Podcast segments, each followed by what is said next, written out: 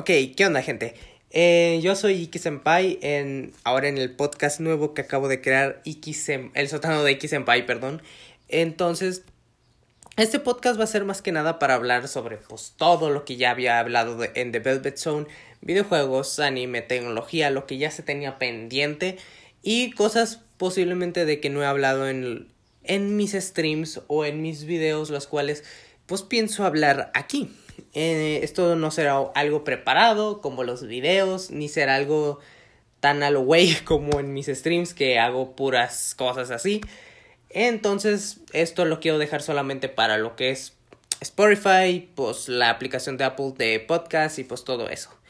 Entonces vamos a empezar con algo que ya tenía pendiente en mis videos, pero no lo he hecho por una simple razón, que es eh, todo el tema de que cambié de celular y pues no he podido encontrar todo un editor, que creo que ya encontré uno, que creo que va a ser el mismo, pero pues ahí se va a ver, voy a estar, estoy haciendo pruebas y todo eso a ver cómo funciona. Entonces, eh, este, el tema del que quería hablar es de mi videojuego favorito. Ya que ya había hecho uno que era como el segundo, no me acuerdo si era el segundo, pero al menos era Hollow Knight, que ya había, que hablé, ya hay un video específico para eso. Pero pues ahora quiero hablar sobre, más específicamente, que es Nier Automata, que es un juego que ya, ya he hablado en un video anterior mío, que era el específicamente Nier Automata, ah no, eh, la importancia de los soundtracks en los videojuegos. Y ahí hablé sobre el final, sí, hice spoiler, que según yo no iba a ser spoiler, pero pues termina siendo spoiler. Entonces, pues sí. Eh, quería hablar más específicamente de eso que, ¿por qué es uno de mis juegos favoritos? Porque en, en, mis streams no lo he dicho, al menos no he hablado nada de eso. De hecho, según eso, eh, iba a jugar ese juego cuando, cuando hiciera mi video, cuando saliera específicamente mi video, pero nunca lo hice. entonces, pues posiblemente cuando salga este podcast voy a jugar por stream en Nier Automata, jugando toda la historia desde cero. Eh, este juego tiene técnicamente todo lo que me llegó a gustar y lo que ok, si escucho una moto, perdón si se escucha ese tipo de cosas, como dije, eso no va a estar preparado, pero pues bueno, ya esto me voy a dejar acá de cosas, si se escucha algo, pues ni modo. Entonces, ¿dónde, dónde, ¿a dónde iba? Pues, este tiene todo lo que me llegó a gustar y una de, de hecho, Nier Automata es una de las razones por las que me adentré al anime ya que pues se me había hecho interesante, entonces empecé a investigar sobre japoneses y todo el desmadre y pues ahí llegué al anime y ahí se fue y pues ahí es donde salió mi modo otaku por ese juego. Entonces por eso le tengo un cierto cariño porque es como mi... Sí, técnicamente mi primer encuentro hacia el anime y a la vez no porque pues... No sé, entonces yo... El juego la verdad es de que tiene todo. Eh, ya lo había dicho, pero pues bueno. Ok, tiene, más que nada ahorita ya me encanta la mecánica de las espadas. Y este juego tiene tanto espadas como unos como guantes de puños, no sé cómo explicarlo. Pero pues realmente tiene eso que me encanta. Tiene, perdón por el golpe del micrófono. Em, tiene esto que se llama también una historia. Tiene una historia, no esto cómo se llama. Esta historia de Nier Automata está bastante bien hecha. No quiero, no quiero adentrarme mucho porque ya haré un video específicamente y mejorando todo lo que digo aquí. Aquí lo más seguro es de que si repito mucho las cosas y todo eso es porque realmente esto no es preparado. Realmente esto es hacerlo así, una plática normalita. Hablando yo solo, entre comillas. Entonces sí, es específicamente la historia lo que me hizo simplemente enamorarme, los personajes que técnicamente hay tres protagonistas, los cuales tres controlamos, podemos ver la, la vista de cada uno, de ya sea de 2 o 9S, las cuales pues podemos ver visiones completamente diferentes del mundo. Eh, esto de los robots, cómo puede llegar, cómo los robots quieren tomar filosofías humanas, pero pues así lo dejaré para que eh, también tenga que hablar de mis demás temas, pero por el momento solamente diré que así es como está Nier Automata. ¿Por qué? Porque también no quiero hablar mucho por el simple hecho de que quiero hacerlo más ilustrativo, o sea, enseñando cosas en el video, pero pues eso ya se verá en un futuro, ¿no? O si platico más en mis streams, pues eso ya dependerá. Ok, el otro tema que quería hablar en este, en este video, ya estoy tan acostumbrado a decir eso en este podcast, es PlayStation y, su, y la confianza que está teniendo en esta generación, ya que hay que ser sinceros, PlayStation se ha confiado demasiado y Xbox ha sacado muchas cartas ahí bajo la manga, ya sea la compra de Bethesda, los juegos japoneses que llegan casi cada mes, incluso un juego, bueno, a lo que parece, un juego desarrollado por, por un estudio de PlayStation que salió en Xbox. De hecho, se me hace medio raro ver ahí, o sea, cuando veo el juego, que es el de béisbol, pero no me acuerdo cuál era el nombre específicamente, que ahí diga Sony me da como... Eh, ¿Qué, qué pasa ahí, güey? ¿Qué es qué, qué, güey? ¿Por qué dice ahí Sony, güey? O sea, no, y no, no por haters, simplemente porque es raro de que un juego de Sony salga en Xbox. Entonces a eso es lo que yo me quiero referir de que PlayStation se ha confiado. Realmente incluso está abandonando bastante al público japonés porque técnicamente el, el sí, el pueblo japonés ya lo tiene bastante ganado eh, lo que es Nintendo. Y aparte PlayStation era el segundo, incluso creo que la anterior generación sí llegó bastante gente a tener un PlayStation, a un Nintendo, porque Wii U no fue tan famoso hasta que salió el Switch. Entonces, cuando salió PlayStation 5, ah, se notaba que le daban más interés a lo que es pues sí, Estados Unidos, o al occidente, donde Xbox tiene más público, ya que hay que ser sinceros, lo que es occidente, Xbox tiene bastante ganado. México, de hecho, es una de las consolas más vendidas, al menos en México y en otros países no sé cómo esté la balanza, eh, por todo el tema de que pues eh, Xbox y México tienen una muy buena relación. Más y, y parece tonto, pero simplemente con la el hecho de que PlayStation no tenga ni siquiera precio mexicano, porque como la gente que no sepa, PlayStation no tiene un precio moneda mexicana, no tiene pesos, sino que todo te lo cobra por dólares. Creo que es igual en todos los países. O bueno, creo que en Europa no, pero bueno, ahí el punto es de que en, al menos aquí en México no está en pesos. Entonces, eso sí se ha notado que tiene mucha confianza Sony por haber ganado la anterior generación. Esto puede ser un problema futuro más que nada porque Xbox está... No sé, no sé, güey, de dónde sacaron tanto dinero si según eso habían perdido la generación, güey. Bueno, sé que todo el dinero lo sacan de Microsoft, pero ah, es para la broma, para la broma, de que sí se han mamado bastante con el tema de que han conseguido de cierta manera comprar muchas cosillas, incluso propio de Microsoft. Creo que Microsoft hizo también su compra, no me acuerdo qué había comprado, pero que incluso superó la, la venta de Bethesda, que fue bastante. Entonces sí estuvo bastante fuerte. Pero pues de ahí en más que Xbox está ganando territorio, al menos en también en Japón, que en apenas salió, obviamente hay que ser sinceros, Xbox no ganó Japón, pero cada vez la gente ve Xbox, o bueno, más bien la gente de Japón, ve a Xbox como, bueno, una consola que podría comprar por el Game Pass, me pone juegos de mi, de mi propio país y todo el tema. Y pues de hecho va al siguiente tema que quiero hablar. Ahora, se había rumoreado, de hecho sigue en rumores, de que Persona 5 llegaría a Xbox. Este fue uno de los, de hecho, bueno, para mucha gente fue el juego número uno de la generación. Eh, más con su versión Royal, aunque salió, no, si salió en 2020. Bueno, el punto es de que su versión base, Persona 5, va a salir en Xbox, entonces hay posibilidades de que la gente de PlayStation se enoje. Más que nada porque ya hay una rivalidad de que todo lo que sale para para lo que se haga o exclusivo o salga de su consola suele ser peor. Y a lo que yo he visto, sí, ejemplo, cuando salió Death Stranding, la gente de PlayStation lo dejó de apoyar. Eh, bueno, más bien mucha gente, pero mucha gente también apoyó, que es los de PC. Igual ahorita con el Horizon Zero Dawn creo que era. Y muchos que salían en PC y que decían, bueno, no era tan bueno. O, bueno, más que nada los que salgan en Xbox, porque incluso ni siquiera los de los de PlayStation cuando salieron en PC se volvió tan grande el tema. Simplemente como va, está bien, ya no es mi exclusivo, pero pues al menos no está en Xbox, aunque pues Microsoft tiene Windows, entonces tiene las PCs porque nadie, nadie usa Linux o muy poca gente usa Linux. Eh, Windows es el más usado en general.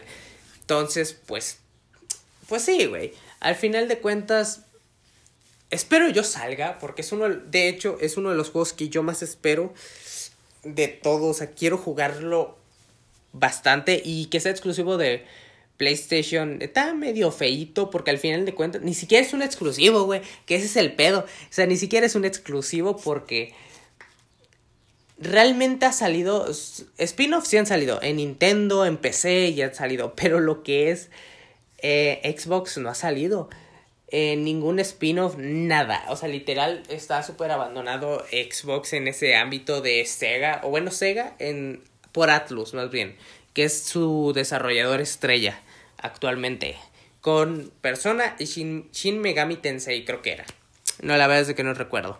Entonces sí, aquí voy a terminar con todo ese tema de eh, Persona en Xbox. Yo creo que sí hay posibilidades de que salga porque ya salieron los Yakuza. Y salieron todos.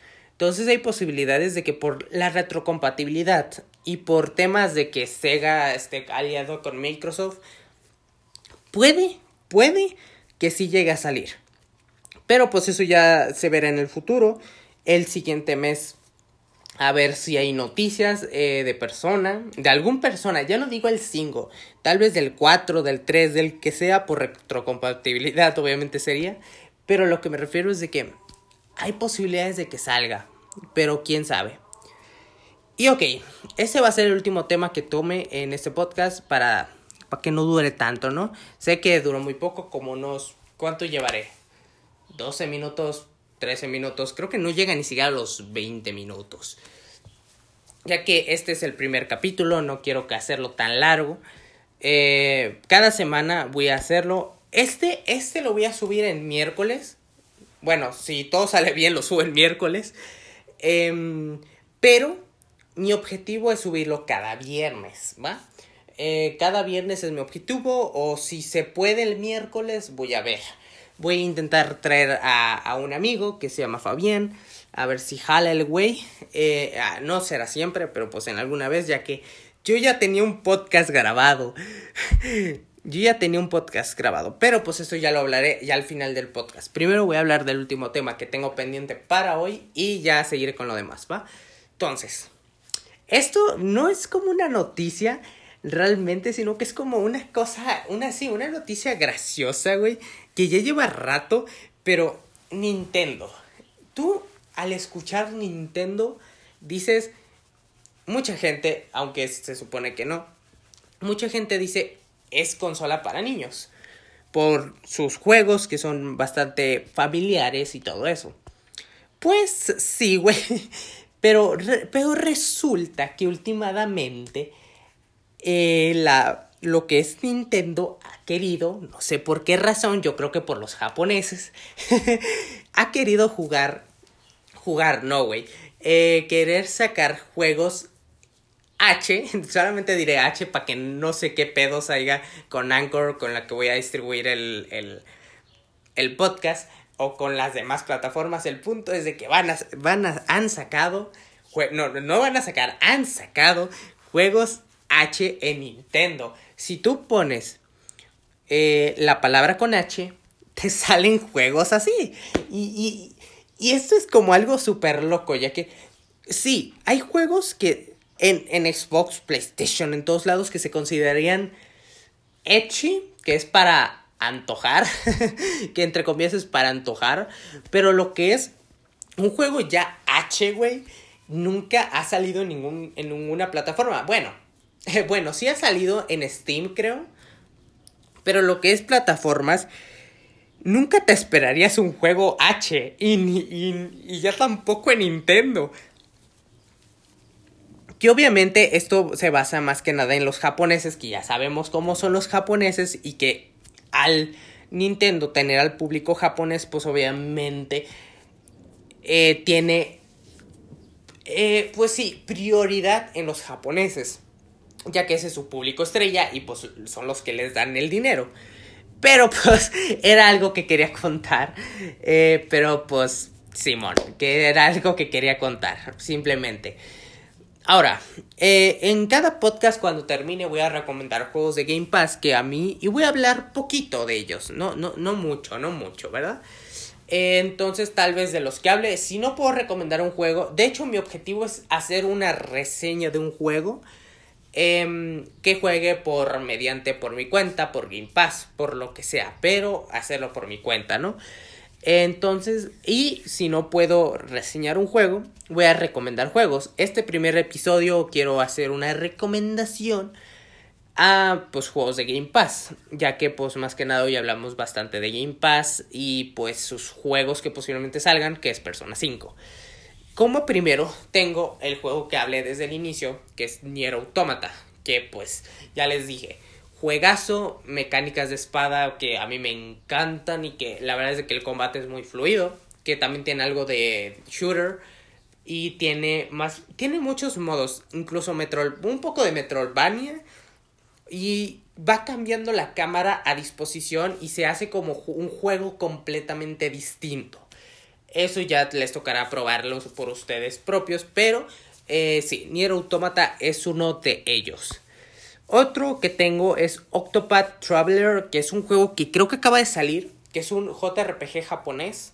Bueno, obviamente si es un JRPG es un, un juego japonés, pero a lo que me refiero es de que es un RPG bastante bueno, bastante cool.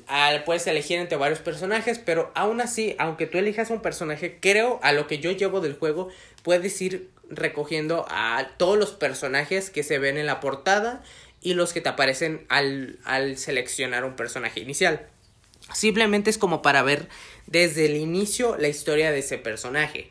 Entonces, pues sí, el juego es bastante bueno. Es un RPG por turnos. Me faltó comentar, pero pues bueno. Eh, el siguiente juego es Braver City Gears. Este es un juego, ¿cómo se llaman? No me acuerdo. Bueno, el que vas como corriendo, pero te van cerrando las zonas y te llegan enemigos. Eh, me gustaría poner una ilustración, pero no se puede porque es podcast. El punto es de que es un estilo, es, bueno, si lo han jugado un Scott Pilgrim o cualquier otro juego donde van llegando enemigos, es completamente 2D y la historia es bastante buena. Bueno, no es buena, realmente es buenilla, así es como yo le diría. Por, es una historia normal de dos chicas que intentan buscar a sus novios que fueron secuestrados está bastante interesante. Eh, al menos visualmente está bonito, está chulo, está nice. Tiene bastantes fanarts. Y pues hasta ahí. El siguiente es Haven. Eh, Haven es un juego de. Ok, como entre romances, como una historia, una película, pero realmente es de una pareja sobre. Y pues habla sobre la libertad y pues un poco del amor. Es un juego que la verdad es de que no representa mucha dificultad, pero se te puede hacer bastante interesante. Entonces, si lo quieres probar, pues ahí está la opción. El siguiente es Tale of Este juego es un. que ahora sí lo voy a decir bien. Un JRPG, un juego japonés.